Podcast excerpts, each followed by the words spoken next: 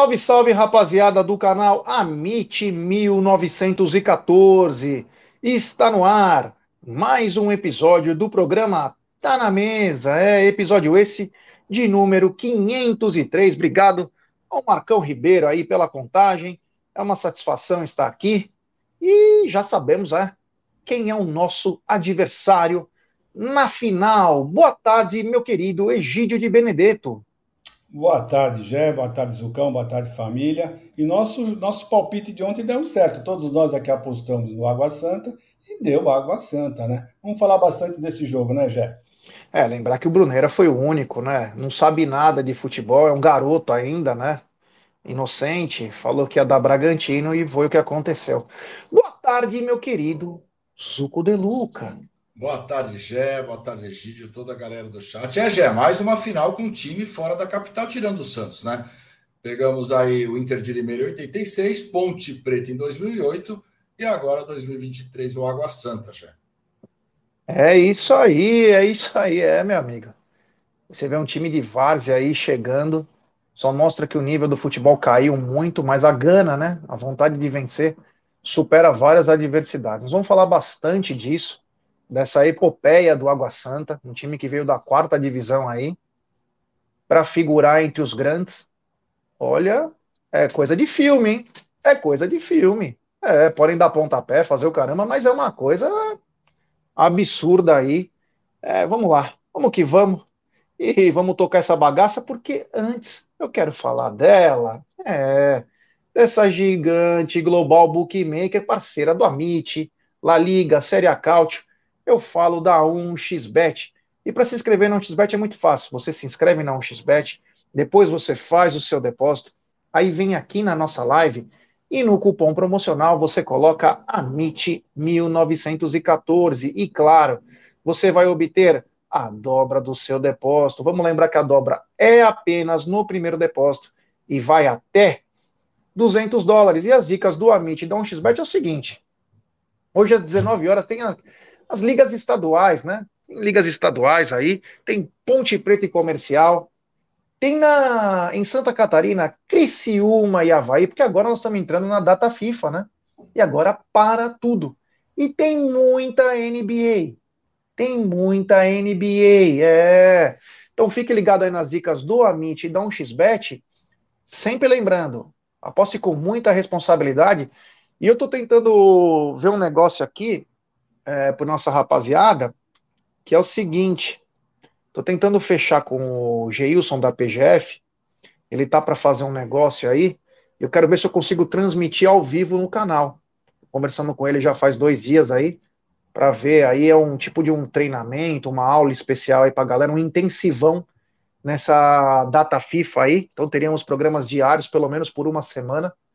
Vamos ver como que vai ficar isso. Eu passo para vocês depois com um pouco mais de calma. Mas sempre lembrando, né? Aposte com muita, mas muita responsabilidade aí, porque é claro, né? O dinheiro. Ontem eu, eu fiquei preocupado em.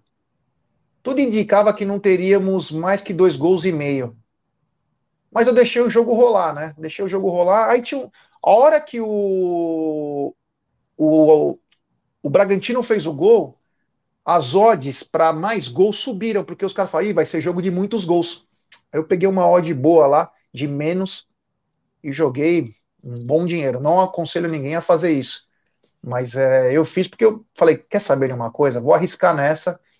E deu bom, aí o Água Santa acabou indo empatando, mas ficou naquela lá. Então tem que ter muita gestão de banca, tomar cuidado aí para não fazer nada, nada de errado, meus amigos. Mas então, vamos começar, Egidião.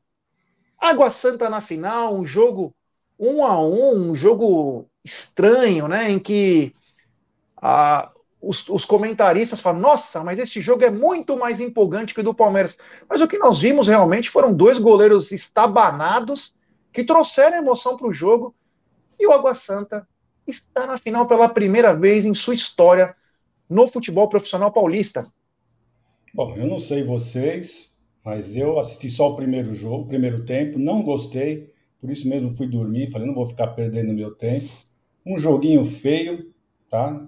Um time, não gostei. Sinceramente, eu não gostei do jogo. O pessoal gosta de ficar lá mal, é do Palmeiras, né? Imagina que esse jogo foi um jogo, Palmeiras, principalmente o primeiro tempo do Palmeiras, o Palmeiras massacrou o Ituano, foi muito mais efetivo. Esse jogo de ontem não tinha emoção nenhuma, nenhuma. Se não fosse os goleiros da, da emoção, dar um pouco de emoção, o jogo tinha acabado 0 a 0 né? E, por mim, olha, por mim tá. Eu, já achava que ia ser o Água Santa. O Água Santa tem uma, tem uma boa defesa, né? Ficou a segunda, a segunda melhor, boa, melhor defesa do campeonato.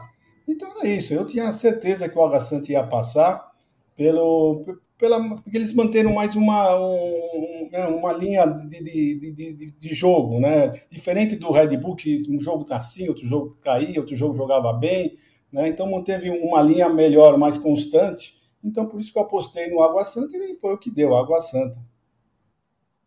E aí, Zucão, assistiu o jogo? O que, que você achou dessa passagem do Água Santa para a final do Paulista? Assisti já. É Água Santa que fez a quarta melhor campanha, né? Apenas do saldo de gols que perdeu para o São Paulo. E depois elimina o São Paulo aí e vai para uma semifinal. É, mas a Água Santa tem um time muito bem montado na parte defensiva. Eles batem, batem mesmo, mas é um time muito bem organizado na parte defensiva. O Bragantino achei um time totalmente desorganizado. Eles davam a bola para o Arthur, para o Arthur tentar resolver, e eu não vi nada demais no Arthur no jogo de ontem, né? mas o Arthur não jogou nada. E o goleiro do, do Bragantino, que estava 1x0, eu falei: acabou o jogo, cara, acabou o jogo. O Água Santa, a gente sabe o histórico, eles, eles, têm poucos gols, né? Eles tomaram só 10, fizeram que 14 no campeonato, mas é um time que, que não ataca muito. Eu falei: acabou o jogo, eles vão dar espaço. O Bragantino vai, vai fazer mais gols. Mas o goleiro Cleiton fez uma lambança e ficou com medo de fazer o pênalti, porque ele seria expulso, aí deixa o cara driblar e faz o gol, empatou o jogo. E aí virou uma pancadaria também, um jogo lá para cá, os dois times se defendendo. E aquele glorioso Matheus Fernandes para empatar o jogo aí, depois que o, que o, que o zagueiro do Água Santa, aquele, aquele cara, o mesmo que, que foi lá. Que cara destemperado, hein? Foi lá, Zé, quis bater no Hendrick lá. Rodrigo San. O Rodrigo San, esse mesmo, foi lá e dá uma cabeçada no Arthur. Primeiro ele já faz a falta, empurra e dá uma cabeçada na frente do juiz. Pô, aí. E, ainda reclamou, ainda, ainda reclamando por que, que tinha sido expulso. E aí, com a menos, falei: agora o Bragantino vai, vai para cima. Mas o Matheus Fernandes fez uma bobagem, já tinha cartão amarelo, uma falta boba, e ele levou o segundo amarelo. E aí o jogo ficou igual para igual no final, só que o Bragantino jogou em cima do Água Santa, tentando é, bolas cruzadas tal. E o goleiro foi muito bem, o jogo foi para os pênaltis.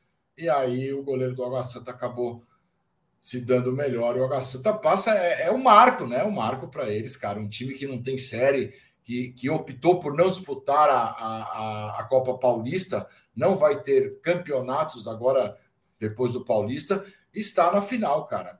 É, é assim, é, é importante para eles, viu? Olha, é muito importante. Eu acompanhei o jogo todo, né? Para entender, né? É, o Água Santa ele tem um time Lembra mesmo o time de Várzea. Lembra mesmo um time de Várzea. Eles não têm vergonha de dar bicão, e o que é bom né, no futebol. O futebol tá precisando voltar um pouquinho de. um pouco de raiz aí, né? Mas é, o Água Santa veio, mas ninguém esperava que o goleiro ia tomar aquele frango, né? E aquele frango deu uma desestabilizada no time. Mas o time foi para cima mesmo assim, todo descoordenado. Tem jogadores interessantes lá, não para nível do Palmeiras, mas tem jogadores interessantes. Os caras catam a bola sem vergonha mesmo, pelos lados, eles vão bem pelos dois lados. E foi tentando empatar. E o jogo estava aberto, viu? Tava bem aberto o jogo. Era tomar lá da cá, com entradas um pouquinho mais fortes, né? E aí eu achei, ah, agora o Bragantino vai se estabilizar, né? Com 1 a 0 no placar, vai estar tá um pouco mais tranquilo. Mas aí o Cleiton lá, ele já tinha feito isso uma vez, e aquela coisa, é, então, os caras querem incorporar a modernidade e não sabem fazer o feijão com arroz, né? O goleiro, ele tem que saber defender. Depois ele vai para o segundo passo. É matar uma bola, é tocar. O cara quis, meu, essa história do goleiro querer, ah, nós precisamos ter um goleiro que saiba jogar, porque se a gente não tiver um goleiro que saiba jogar, nós vamos perder o mundo. Não é assim, cara. É 1, 2% do que o cara vai participar lá. Você pode falar, ah, mas o Everton repõe a bola muito bem. Beleza. Repor a bola é uma coisa. Querer o cara no desespero, querer matar a bola, driblar, Ele quis driblar o cara lá e fez uma grande lambança. O goleiro não faz isso. O goleiro não faz isso. E tomou um merecido empate, né? E aquilo desestabilizou o Bragantino. O Água Santa ganhou moral, mas aí eu não consigo entender jogador. O jogo tranquilo, ia caminhar para os pênaltis. Aí aquele Rodrigo San é meio piradão, cara. E detalhe, né? Puxaram a capivara dele, ele tem lances assim no Corinthians, tem lances assim no 15 de Piracicaba. Ele se perde no meio do jogo. E aí ele deu porrada no Arthur, deu cotovelada, deu tapa, deu cabeçada. O cara fez o kit completo. Não, e o pior é o seguinte: o cara já tinha sido expulso, aí o idiota, ex-gambá também, né? Ele já é um gambá, o Rodrigo Santos. O outro idiota, o Juninho Capixaba, que é ex-gambá, queria bater no cara, com uma, tava com um a mais, o cara queria ir para cima. Mas tem umas coisas que não. É, o jogador, às vezes. É por isso que toma cambal de empresário, é por isso que se ferra, não estuda a vida inteira, não se prepara. Você entendeu? O cara foi lá querer bater no cara ia ser expulso também. Aí o outro teve que agarrar ele e falar: calma, o cara já foi expulso, você quer ir também ser expulso? Mas enfim, aí é claro, né?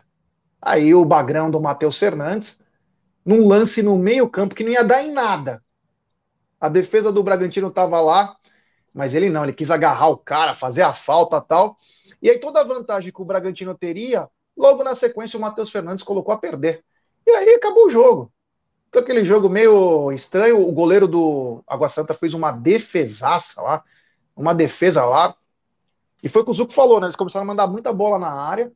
Até, e o Bragantino, o, Água Santa estava sem um zagueiro, quarto zagueiro tirando tudo, mas o goleiro fez uma defesaça. Acabou um a um, aí nos pênaltis, nos pênaltis, o goleiro do Água Santa, ele foi em toda certinho. Meu, perfeito. Esperava o cara bater, e se desse para pegar, e aí fez a festa.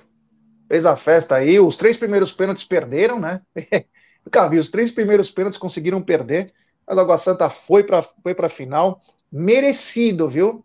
Quando algum jornalista, principalmente flamenguista, São Paulino e corintiano, fala sobre, ah, não tem graça, ah, perdeu.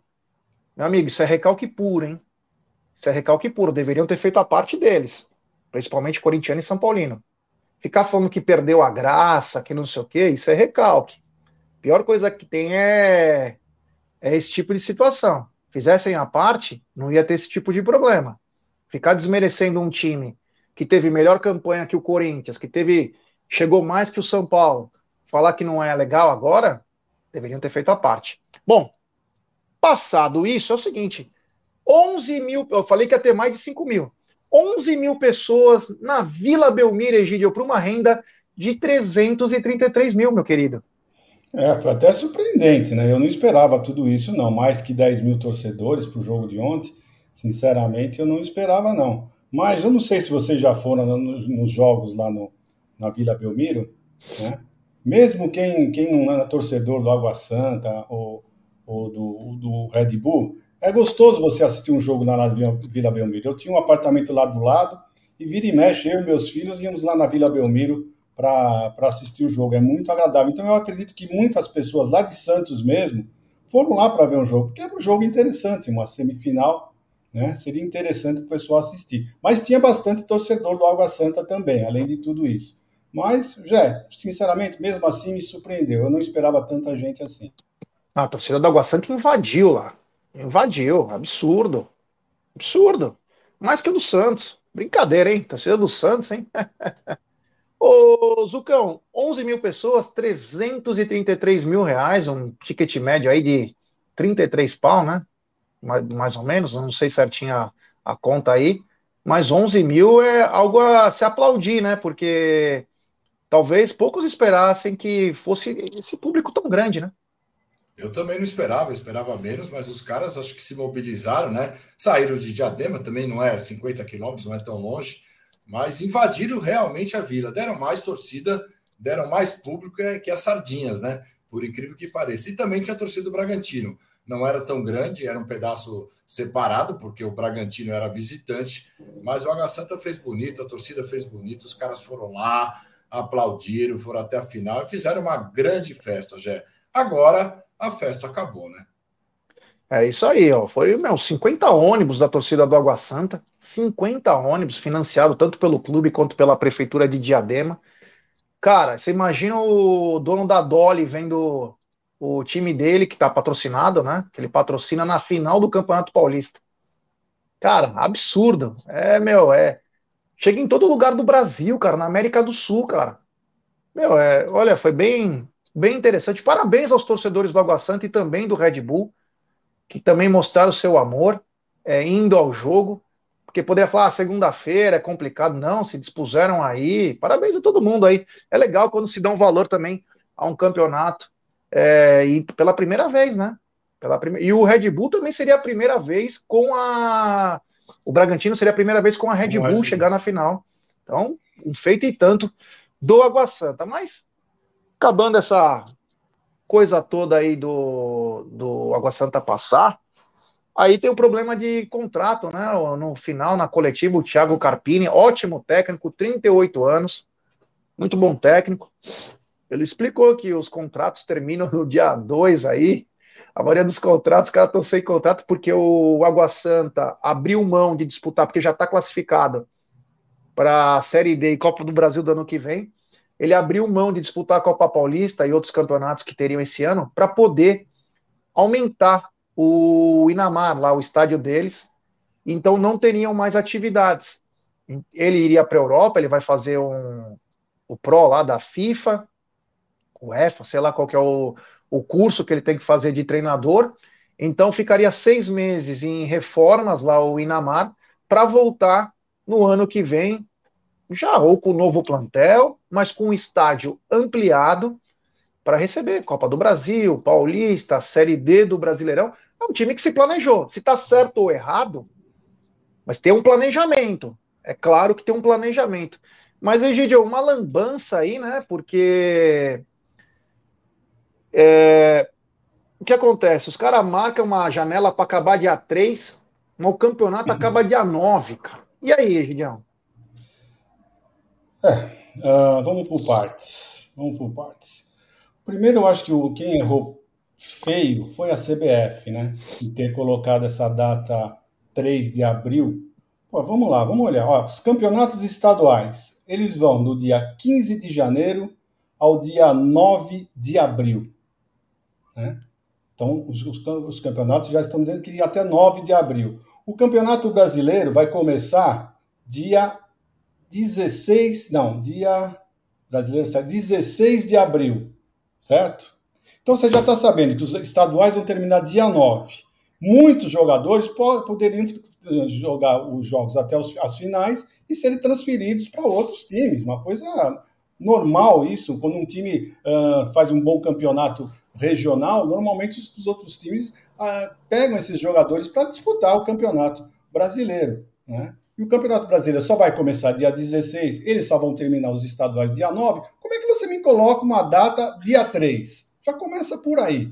Um erro terrível, na minha opinião. Erro terrível. Aí eu fui, perguntei para o meu amigo Bruno Massa se essa data 3 de abril era uma data da CBF ou era uma data FIFA. Né? Ele falou, é uma data da CBF.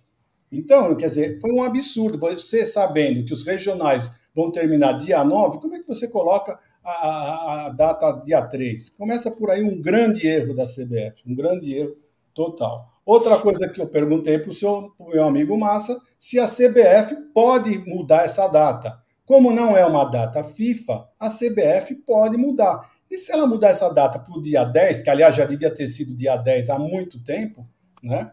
não vai ocorrer problema nenhum.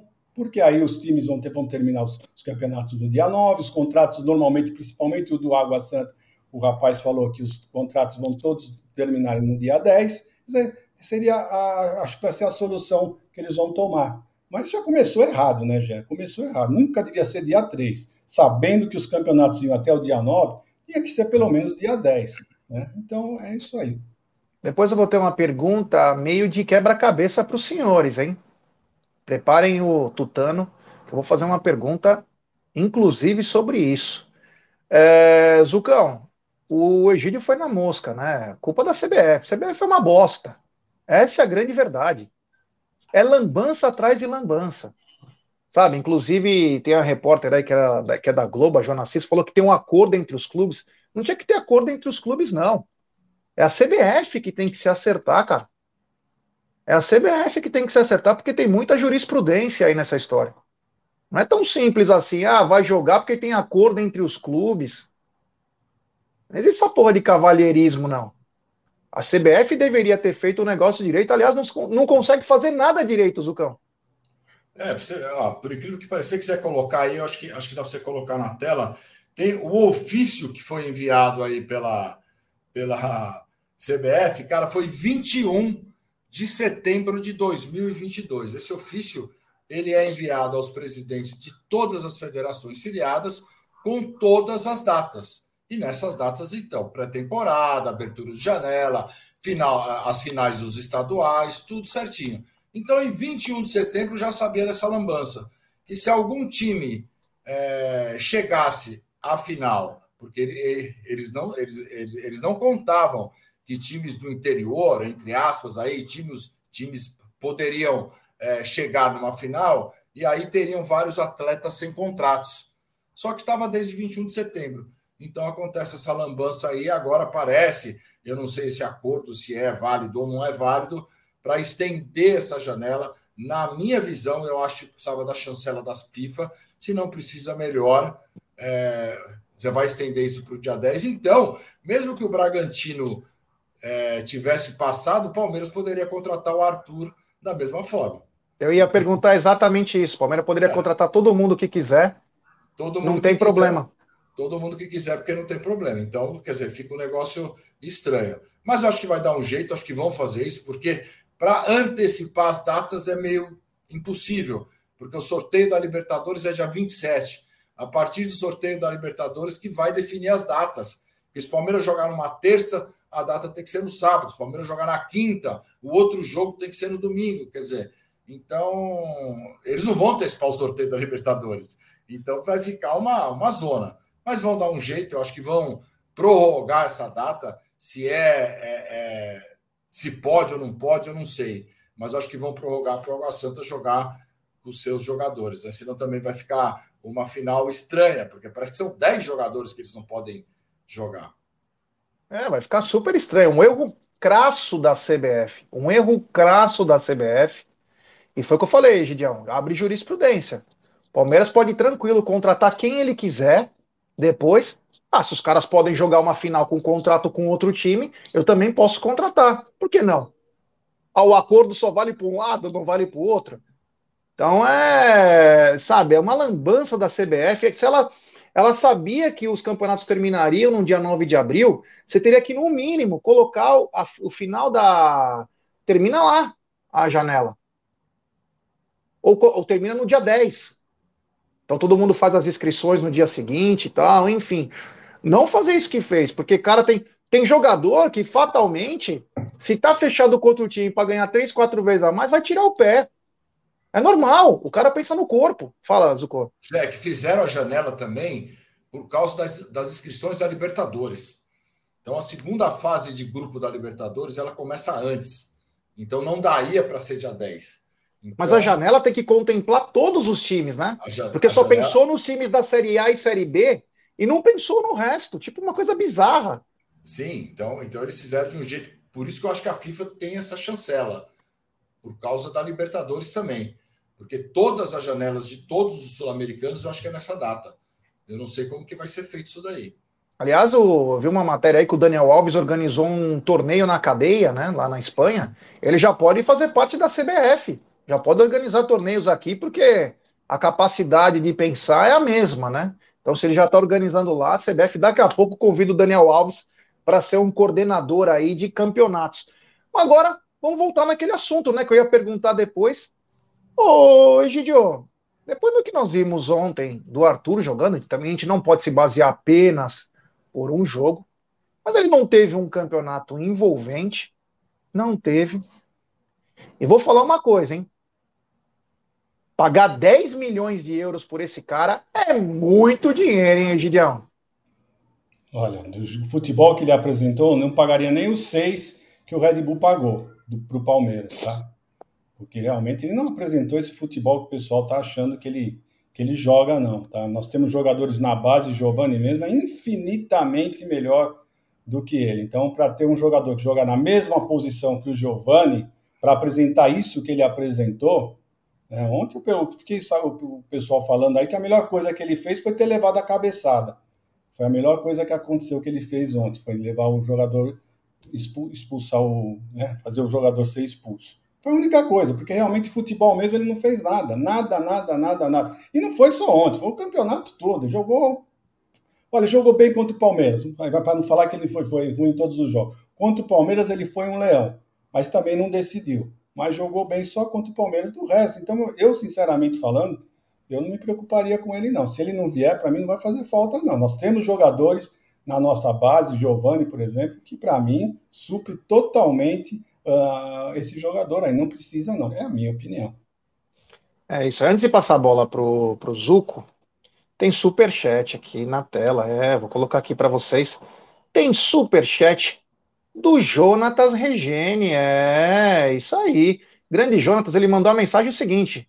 E aí, G, sou sobrinho do Lucas Regene, que mora na Argentina. Ele te mandou um salve. Mandei o super chat sem mensagem. Tamo junto. Um abraço, Jonatas. Muito obrigado aí pelo seu super chat. Um abraço também pro seu tio, pro Lucas, que tá lá em Buenos Aires. Mi Buenos Aires, querida. É, o Egídio dançou muito tango lá com o Carlos Gardel, numa época em que o Egídio era contratado pela Evita Peron é, para fazer uma turnê lá. Ele e a dona Evelina trabalharam bastante em Mendoza. Eles saíam é, dos bailes de tango iam direto para as vinícolas.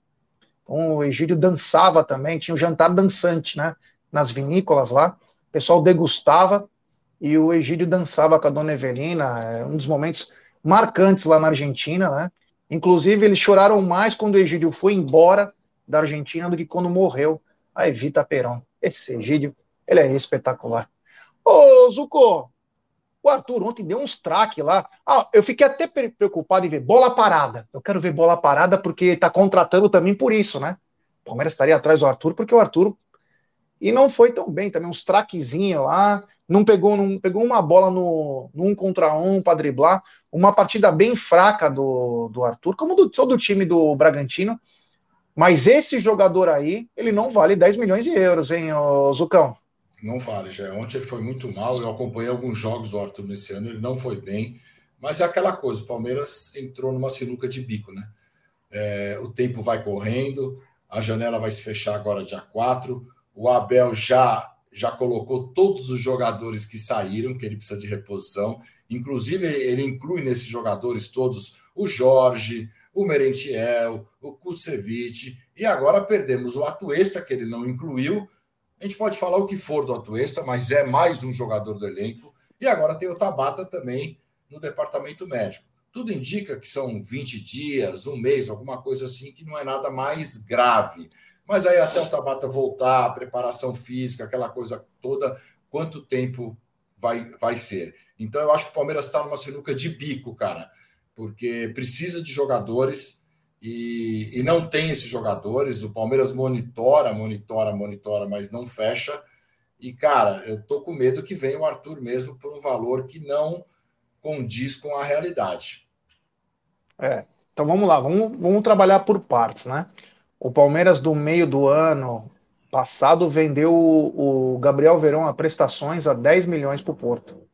Ah, mas o Gabriel Verón é baladeiro. Ah, mas o Gabriel Verón se conta um dia demais, ele não tinha uma vida regrada. Beleza. Concordo com esses aspectos. Porém, tem uma grande coisa. O melhor momento do Piquerez foi com o Gabriel Verón. O Gabriel Verón dava essa versatilidade para o Palmeiras. Ele era um jogador que conseguia trazer o equilíbrio do lado direito para o lado esquerdo. Coisa que o Palmeiras nunca mais teve. O Palmeiras foi campeão com muita justiça, com o Gustavo Scarpa indo muito bem, mas o Palmeiras não teve aquele equilíbrio.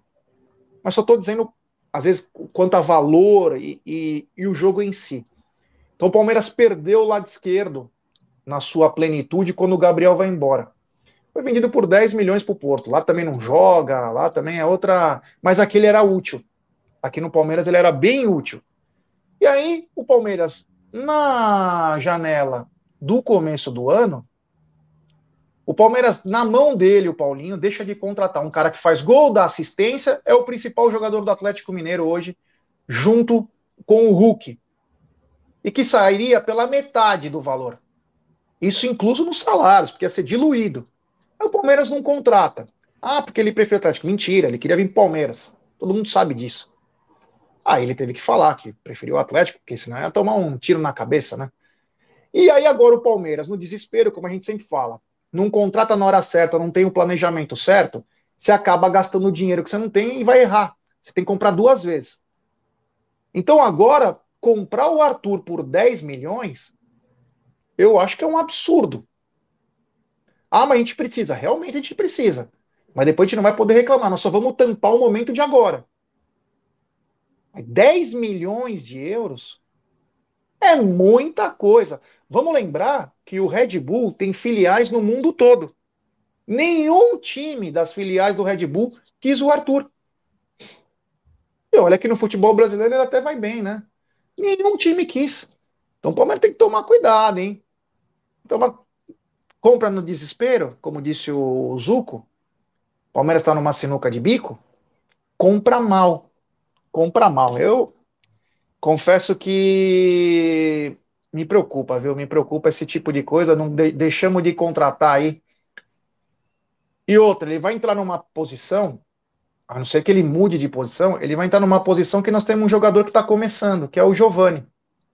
Eu não sei o quão bom é você ter o Arthur e você vai tirar minutagem do Giovani, que é um jogador que tende a crescer agora ou o Giovani já está vendido e você já está pegando uma reposição para o garoto.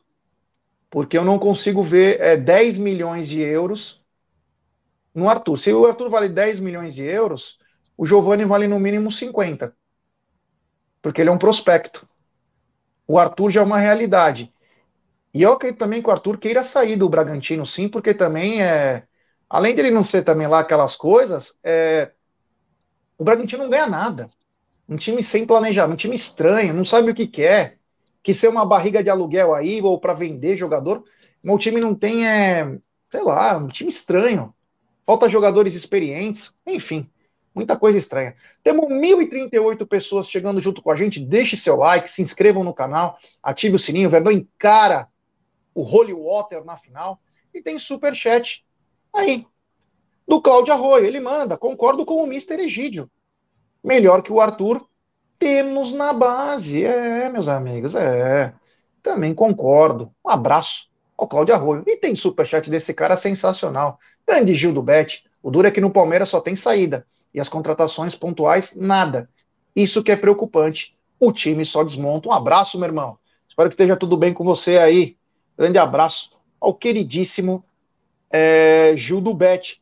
E outra coisa que eu queria falar, antes da gente já mudar o assunto aqui, é o seguinte, rapaziada, é, o Amit tem comunidade lá no WhatsApp, todo mundo que quiser entrar tá fixado na, na tela aí, e tá essa camisa aqui, ó, tem outras também que já foram para a comunidade, mas essa é a do momento aí, ó, você coloca o QR Code na tela e tem o link também, essa camisa da é a réplica de 72, eu tenho ela, inclusive mostrei ontem no programa, uma camisa linda do Palmeiras, que você compra direto da Netshoes, que agora nós somos filiados da Netshoes, da Centauro, da Nike, da Mizuno, da World Tennis. Então, uma camisa muito linda, réplica de 1972 aí. Quem quiser adquirir, é só colocar o QR Code na tela ou estar na comunidade do Amit 1914 no WhatsApp. É, se inscreve lá, que é só clicar para entrar lá e vai receber tudo por lá, tá bom, rapaziada? Bom, Continuando então a nossa pau, e a pauta tá grande hoje, né? É, hoje o programa, o programa tá bacana, hein? O programa tá legal. É o seguinte, agora tem um novo embrólio, aonde jogar o primeiro jogo. Inclusive na data do meu aniversário, dia 2 de abril. É o seguinte, todo mundo dava como favas contadas que vai ser na Vila, inclusive o Thiago Carpini dizendo, não, vamos jogar na Vila, porque tem aquela mística do caldeirão, que tem não sei o quê. O único motivo de jogar na Vila é o seguinte, tio. É para dar pontapé lá na Vila e ser um estadinho mequetrefe. Mas você tem que pensar no negócio. Tem que pensar no negócio. E aí eu acho que vai entrar uma politicagem, Gildinho. Com esse embrólio de jogadores, mesmo que tenha um acordo entre clubes, tudo, quem manda é a federação. A federação é ela que impõe, cara. A Federação Paulista quase impõe na Sul-Americana, não vai impor é no próprio campeonato e nos clubes. E aí eu acho, Gideão, apenas achismo, não é informação, que o Reinaldo Carneiro Basso, que quer receber uma grana poupuda da porcentagem que a federação tem direito nas finais, ele vai entubar o Morumbi para 66 mil pessoas no primeiro jogo da final, falando o seguinte: Água Santa, você quer? Se você não quiser, tio, nós vamos barrar teus 10 jogadores para passar vergonha. A gente faz um bem bolado aqui, a gente assina um negocinho aí, botamos até seguro nos teus jogadores. Mas vai ter que jogar no Morumbi. O primeiro jogo, porque é importante para vocês também. Vocês não estão fazendo um aporte financeiro para aumentar o estádio? Então o único jeito é ganhando dinheiro. E aí vão vender os ingressos lá. Apenas achismo. Você acha que o jogo vai ser na Vila ou vai ser em outro estádio, Egidião? esquece que eles não só vão aumentar, como vão colocar iluminação também, né? Que não tem iluminação lá no estádio deles. Bom, é, é óbvio que o pessoal prefere jogar na, na Vila Belmiro, se deram bem na Vila Belmiro, jogando lá. É um estádio menor, para quem se defende, é bem melhor do que o Morumbi. Você está num estádio menor para você se defender, é bem melhor do que um estádio maior. Né? Isso já é coisa antiga, já o pessoal já fala isso. Mas né, o mando de jogo, é, vocês não não sei se vocês sabem, mas o mando de jogo é da federação. Ela conversa com os, com os times, mas o mando é dela. Se ela não quiser que vai no Allianz Parque, se ela não, ela não, é dela o mando, né? Então, provavelmente, eles visando o dinheiro, né, vão colocar assim no, no, no Morumbi. Vai ser o, o jogo, para mim, para mim, o jogo será no Morumbi. Não vai ser no, no na Vila Belmiro, eh, visando tudo isso que o Gério falou, visando o dinheiro, visando uma renda maior. E pro, cá entre nós, né, futebolisticamente falando, para o Água Santa, seria melhor jogar uh, na Vila. Mas, uh, economicamente falando, lógico que o Morumbi vai dar uma renda extraordinária. Vocês podem ter certeza que os palmeirenses vão invadir o Morumbi uh, nesse primeiro jogo, se o jogo for lá. Pode ter certeza disso. Então, visando a parte econômica, que para eles é muito vantagem, eles precisam, precisam arrecadar agora. Eles precisam arrecadar dinheiro agora. Apesar que já, já amealhado, já certeza, um milhão e meio, né? Porque na pior das hipóteses, se você for vice-campeão, você ganha um milhão e meio, isso já está certo, né? Porque na pior das hipóteses, eles vão ser vice-campeões. Né? E mais agora a renda que vai ser dividida, então eu acredito sim que vai ser no, no, no Morumbi já. É isso aí, ó. O Jonatas mandou outro superchat, depois ele falou, como que eu faço para escrever? É que eu acho que superchat de um real, eles não aceitam é, mensagem, né? Acho que é a partir de dois reais, se eu não me engano. Não, não tem essa afirmação, mas de um real eu sei que não consegue. Então, Jonatas, tem que ser de dois para sair a mensagem, senão não sai. Obrigado pelo super chat, viu, meu irmão? Valeu mesmo. Zucão, agora tem esse impasse, né? Além dos jogadores, também tem o do estádio. E outra, né? Vamos lembrar que até essa semifinal, a renda é dividida. A partir da final, a renda é do mandante e pagando a porcentagem para a Federação Paulista. Não divide mais renda. Ah, não divide. Ah, só foi até a semifinal? Sim, porque são é, dois porque, jogos. Porque são dois jogos a ah, final. Tá certo. Tem, tem então, lógico. a partir de agora, é, cada um. Imagina, o Palmeiras ganha 100, 100 mil reais na primeira e vai ter que dividir 2 milhões na segunda.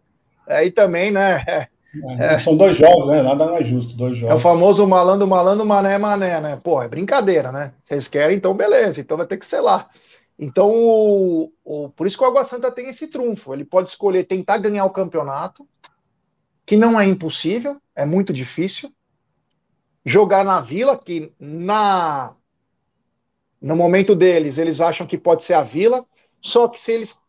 É o seguinte, eles vão colocar o ingresso a 30 reais, como eles colocaram, 30 pau, 50 pau. Se eles colocarem mais, capaz que o próprio, o próprio público deles não vá ao estádio. Eles estão numa sinuca de bico.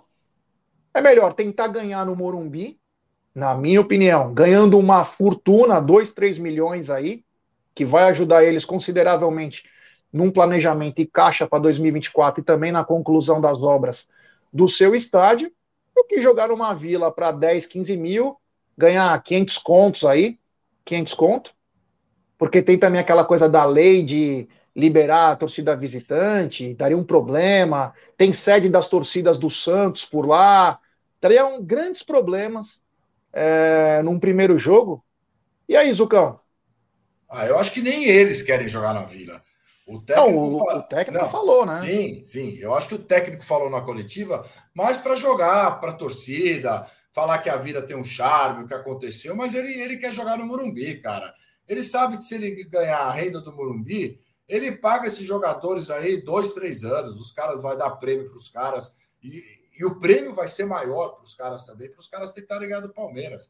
Eu acho que vai ser no Morumbi. E eu, eu vi que o Leandro colocou aqui que, que o Morumbi vai trocar o gramado, mas, cara, se eles não conseguirem trocar o gramado até a primeira final dia 2, então também é impossível. O Palmeiras trocava o gramado em três dias, porque eles, eles retiraram o gramado todo agora por causa do, do show do Coldplay, mas eles têm aí 10 dias, 15 dias para trocar o gramado. Não, e vão ganhar 500 pau a um milhão, caralho. Você acha que não vão é. querer?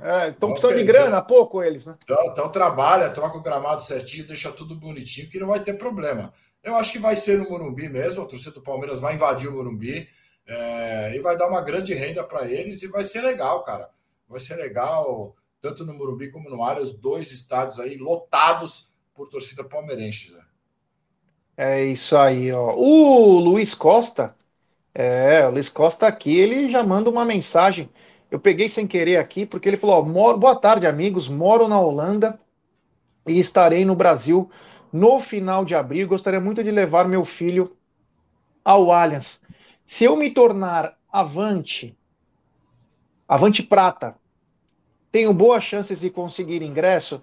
Então, Luiz, é o seguinte, irmão. Primeiro, muito obrigado aí. É, depois manda qual cidade da Holanda você tá, pra gente, só para ter uma noção, né? É legal saber que a galera acompanha nós é, em todos os lugares aí do mundo, é uma coisa bem gratificante.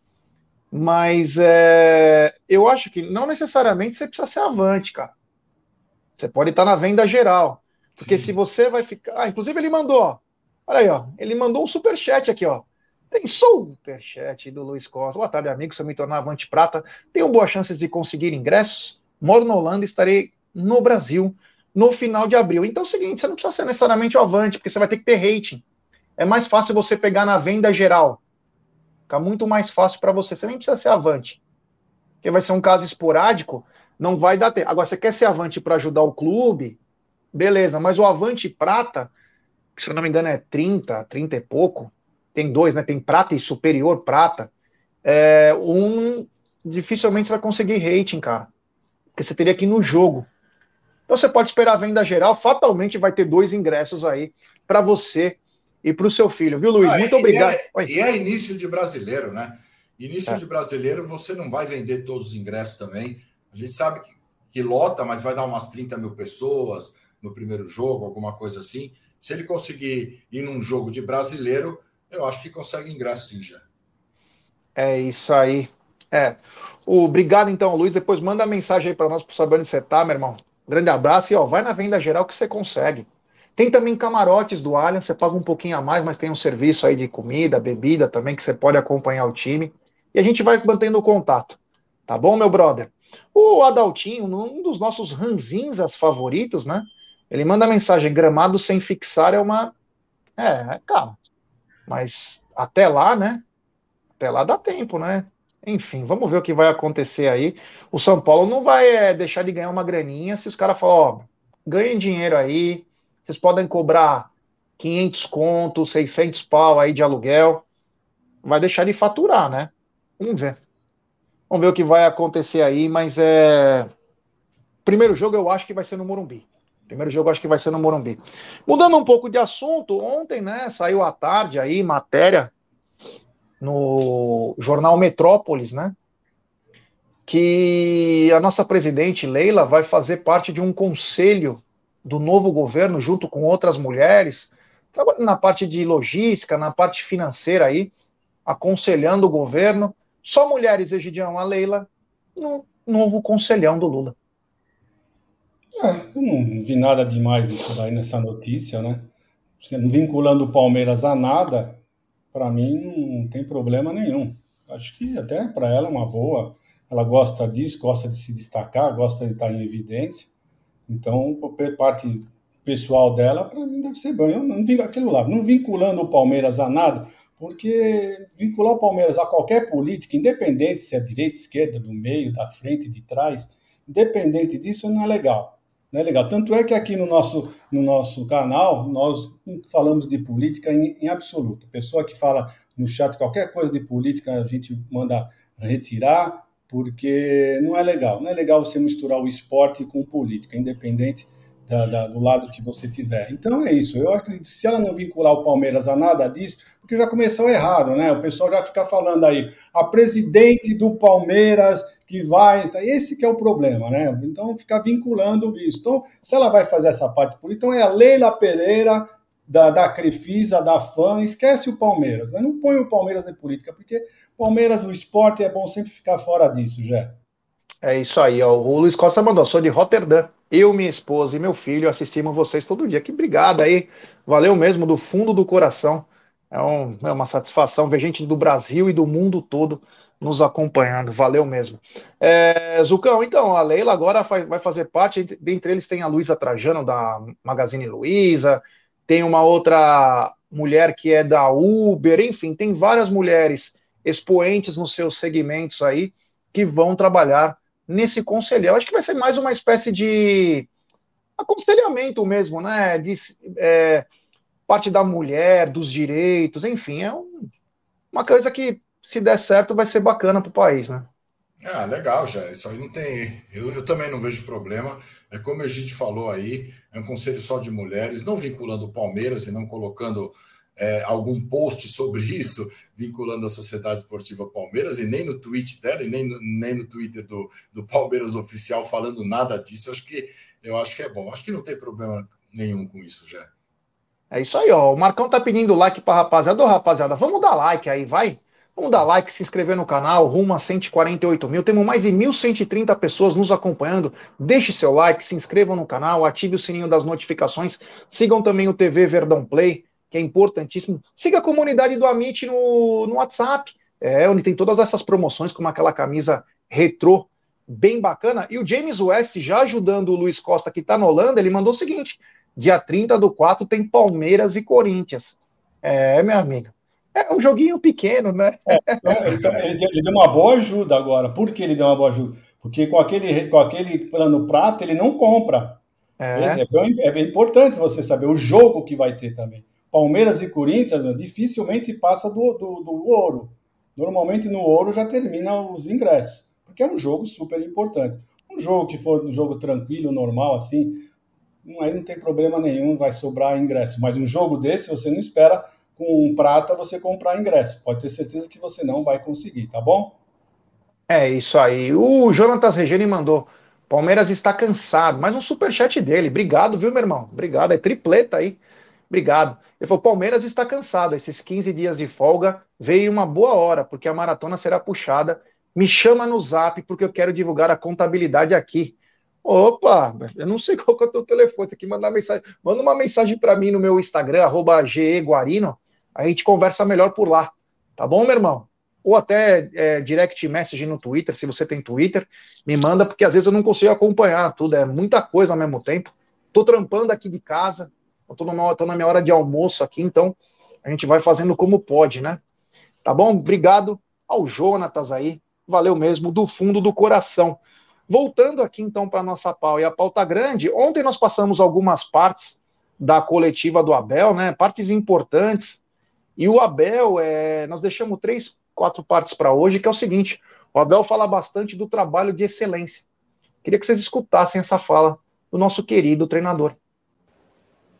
Boa noite, Abel, Cristiano da Rádio Resenha de Campinas.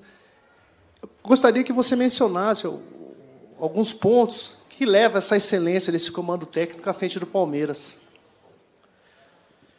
Primeiro, ter homens de caráter que tu possas treinar. Segundo, ter gente de qualidade e qualificada no grupo. Terceiro, o clube ter um norte, saber onde está, saber para onde quer ir, saber que no caminho vai haver turbulências, vai haver críticas, mas não se desviar um milímetro daquilo que quer.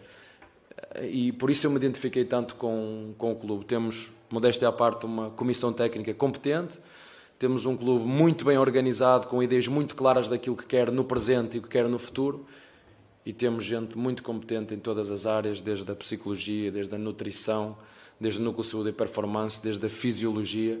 Não é por acaso que um deles foi chamado à seleção, não é? Portanto, quando isto tudo se reúne e uma ambição e um desejo muito grande de querer ganhar, de fazer o que for preciso para jogar e ganhar, uh, os resultados estão mais próximos de acontecer. Uh, e esse, depois tem outro, que é o segredo que, pouco, que poucos estão dispostos a fazer, que é o trabalho duro de forma consistente. Porque toda a gente trabalha, mas às vezes uma vez, duas, três. Se fosse fácil, todos estavam no meu lugar. Se fosse fácil, todos estavam no lugar dos jogadores. Se fosse fácil, todos estavam no lugar do Barros. Se fosse fácil, todos estavam no lugar do, da Leila. Se fosse fácil, todos estavam nas pessoas que estão que trabalham dentro do clube. É é preciso que todos entendam dentro do clube que é preciso fazer o mesmo, mas melhor. E quando eles incorporam isso e entendem que tudo o que fizemos só nos dá mais responsabilidade e que estão todos à espera que a gente perca, todos, eu sei de estão todos mortinhos. E nós temos que, quando isso acontecer, temos de estar preparados para virar peito às balas e, e segurar, porque é assim que funciona no futebol. Agora, até lá, vamos fazer o melhor que podemos com os recursos que temos para continuar a ganhar. É, esse trabalho de excelência do Abel aí é o que faz do clube, né? É, o Palmeiras estava meio sem rumo, né? Com a saída do Mano Menezes. Aí estava com o, conseguiu contratou o Vanderlei Luxemburgo, que é quem tinha no mercado, tinha tomado um não do Sampaoli, quem lembra, né? Que o Sampaoli até viu o elenco inteiro do Palmeiras, chamou o Maurício Gagliotti para ir lá para o Rio de Janeiro, fez uma explanação, uma palestra e falou que ele queria não sei quantos jogadores, aí começou a pedir motorista, pediu o raio que o parta, casa no Rio de Janeiro, e aí acabou não dando certo. O Palmeiras acabou contratando o Vanderlei. Não sei se o Vanderlei era step, mas naquele momento o Vanderlei era o que tinha de melhor. E o Vanderlei, acho que recebeu uma, uma coisa clara da diretoria: olha, estamos sem grana, não vamos planejar, nós temos a base, coloca eles e vê o que dá. E começou um trabalho. Hoje a gente fala do Abel, lindo, maravilhoso, mas o, o, trabalho começa mesmo com o Vanderlei, né? Porque o Vanderlei, na obrigação de colocar os garotos da base, e os garotos deram retorno, coisa que é muito difícil, dar o retorno logo na sequência. E aí o time depois começou a sofrer umas turbulências, um pouco de irregularidade, e aí chegou essa comissão técnica que continuou um trabalho potencializando ele absurdo, né, Gideão? Agora você falou tudo essa comissão técnica, quando chegou, potencializou demais o trabalho que estava sendo feito, né? Porque o trabalho estava sendo feito estava bom, era um bom trabalho, mas quando eles chegaram, eles mudaram o futebol brasileiro, eles conseguiram mudar a mentalidade do futebol brasileiro, não foi só do Palmeiras. Né? O Palmeiras hoje é, é, é visto por todos, né? Como o, o, time a ser batido, o, o time a ser seguido, a, a escola do futebol hoje é do Palmeiras. Né? O, a comissão técnica conseguiu revolucionar tudo isso. Muitas dores de cotovelo, muitas dores de cotovelo, o pessoal batendo bastante, mas agora tem, vão, ter que, vão ter que abrir mão. Abriram mão mesmo. Sabe que o Abel e a comissão técnica são muito bons, fizeram isso, um trabalho excelente. E o que eu acho mais importante de tudo isso, além de ter potencializado, ter feito tudo o que eles fizeram, foi eles colocarem na cabeça de todos que você que nunca tá, é o suficiente. Nunca é o suficiente. Ganhamos um, dois, três, dez títulos, não é suficiente. Precisamos sempre querer mais, mais, mais, mais. Eu, eu lembro de uma reportagem do, do Scarpa falando, que ele estava conversando acho que com o João Martins, Martins, e ele falou assim: e aí, João, ganhamos duas Libertadores. Aí o João olha para ele e fala assim: já foi, isso já foi, agora vamos para frente. Ele falou: mas foi duas Libertadores. Já foi, vamos pensar para frente. Isso, para mim, é a coisa mais importante dessa comissão técnica, colocar isso na cabeça dos jogadores, sempre querendo mais. É isso aí, esse trabalho aí de excelência, hoje o Palmeiras colhe, né? Vamos lembrar que o, o Flamengo já passou seis técnicos nessa estada do Abel no Palmeiras. Mostra que o trabalho, quando é feito com excelência, com carinho e trabalho duro, que é subir um tijolinho por dia, dá os resultados, né, Zucão? É isso daí. Você falou do São Paulo, só para avisar, o São Paulo está livre no mercado, viu, chefe? Opa! São Paulo, daqui a pouco vai ter um monte de time. Será aí. que arrependimento mata? Ah, com certeza, com certeza, tudo que ele fez. Mas é o que você falou, quando o Abel chegou com a sua comissão, devagarzinho ali, potencializou esse trabalho. E eu vejo hoje o Abel como esse gestor do futebol do Palmeiras. Ele colocou o Palmeiras assim no colo e eu acho que ele manda em tudo lá, desde o do centro de performance, ele está dentro de tudo, é impressionante. É o lema dele, né? Fazer o mesmo, mas o melhor. Então, a grande importância dele, de tudo aí, o Egídio já falou também, é, é conseguir com esse mesmo elenco mostrar para esses caras que eles ainda podem ganhar alguma coisa. Porque a gente sabe, quando o time ganha um campeonato aqui, um campeonato ali, a gente precisa oxigenar muito o elenco, porque esses caras. É, ah, já ganhamos tudo, entram num outro ritmo, mas o Palmeiras não. O Palmeiras sempre entrou com mesmo com aquela essa mesma fome de ganhar, essa mesma gana de ganhar. E isso se deve a Abel Ferreira e comissão. Então, um trabalho excelente que ele, que ele faz, e não só ele. Eu sempre coloco a comissão inteira, João Martins, Vitor Castanheira, é, o Godoy, todo mundo, Cebola, todo mundo que está junto com o Abel Ferreira é, são importantíssimos, cara. E é o que ele falou: o Palmeiras é, vai ter que entrar sempre com essa vontade de ganhar, porque a gente sabe que cada dia que passa, cada campeonato que passa, fica mais difícil, porque os outros estão se espelhando no Palmeiras, né? Hoje o Palmeiras, você vê, todas as matérias são feitas no CT do Palmeiras, todo mundo quer saber o que tem lá, como que é o centro de performance, o centro de fisiologia, o departamento médico. Então todos se espelham no melhor. E o Palmeiras precisa tomar cuidado com isso também e sempre ir acima de todos, já. O Marcão tá perguntando tá o Jaguli. O Jaguli tá bem, graças a Deus. Ele tá com o canal dele, Palestrizados. Sigam lá o Palestrizados, ele tá bem lá. É, quero mandar um abraço também pro Lê Bafume, que tá na área aí. Um abraço ao Lê. Grande, Leandro. Leandro é um cara espetacular. Quero mandar um abraço também pro Richard Blair, diretamente de Boston. Um abraço, meu irmão. Tamo junto aí, hein? É, o, o Marcelo Randes mandou uma coisa importante, né? É, ele diz: ó, o Lucha era um ex-técnico na sua última passagem pelo Palmeiras, mas uma vantagem ele tem sobre o Abel: olho para jogador. Com o Abel, Danilo teria de fazer o Enem e ir para a Disney antes de estrear. É, o Lucha também, que foi que deu uma recuada no Zé Rafael. Muitos falam, não, o Zé, mas quem começou foi o Vanderlei. O Vanderlei é. O Vanderlei tem aquele olho clínico, né? Que se fala. O Vanderlei tem o olho clínico, é. O Vanderlei é espetacular, cara. Não tem como não gostar do Vanderlei. Você pode é, até pensar sobre caráter. Cara... Nas quatro linhas, foi um gênio. Cada um na sua parte. Vanderlei Luxemburgo, Luiz Felipe Scolari e hoje Abel Ferreira. Três gênios. Cada um no seu tempo. Você não precisa desmerecer um para enaltecer outro. O que esses caras fizeram, meu, o Felipão foi um, o terceiro maior campeão de clubes no mundo, o cara que mais conquistou no mundo. Vanderlei Luxemburgo, talvez o maior estrategista da história do futebol brasileiro. Cara espetacular, treinou o Real Madrid, dos Galácticos. Quem quer chamar um técnico brasileiro para treinar o Real Madrid? Então, cada um na sua fase. O Abel, espetacular. Então, é, é bem bacana aí. Mas, continuando essa parte de bem bacana, o, o Abel também falou sobre manter o DNA vencedor. Abel, primeiramente, boa noite. Parabéns por mais uma final.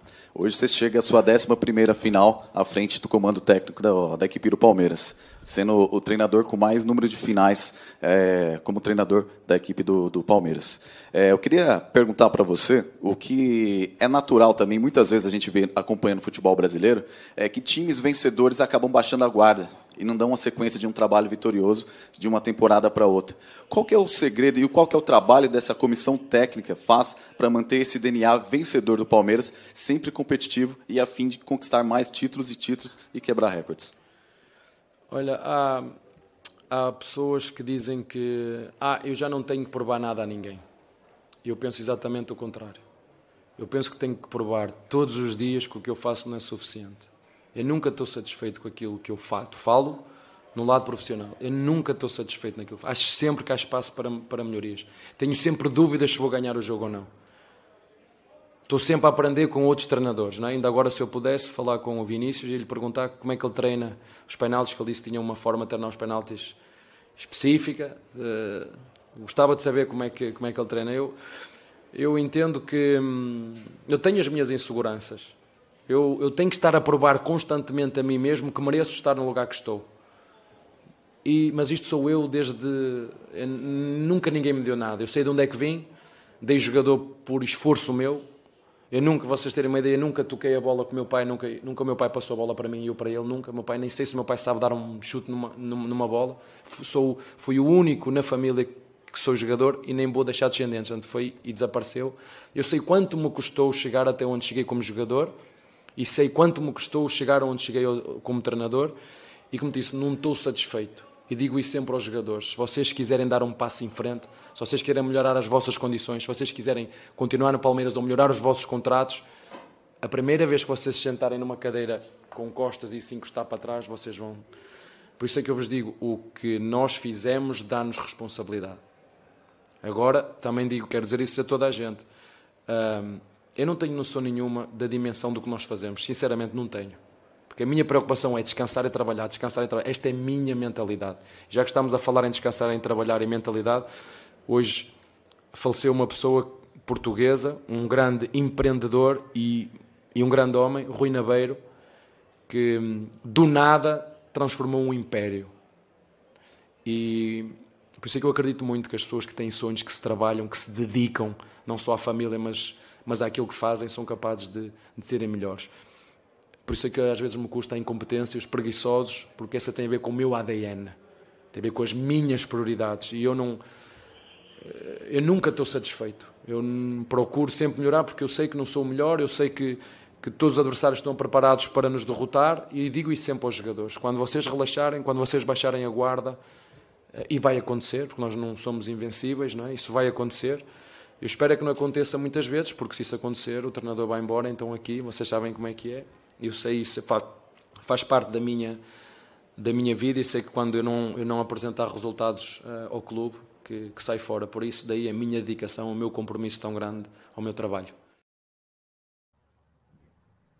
Essa acho que é a grande diferença né do Abel para os outros treinadores do país. Essa motivação essa vontade de vencer faz com que ele motive todos que estão ao seu redor é, ele os caras dizem que interiormente o Abel é um paizão que ajuda pra caramba, mas que cobra, não aceita preguiçoso, displicente, e manter esse DNA, foi o que ele falou, você encostou na parede, meu amigo, acabou. Tem que sempre ir pra frente, né, Gidião? Não, então é isso que ele falou, é, é a vontade que ele tem de vencer, ele consegue passar isso para os jogadores, mas o mais importante, porque vontade de vencer todo mundo tem, todos os outros times também têm essa vontade de vencer. Mas o problema todo é você ter a vontade de vencer e trabalhar para conseguir isso.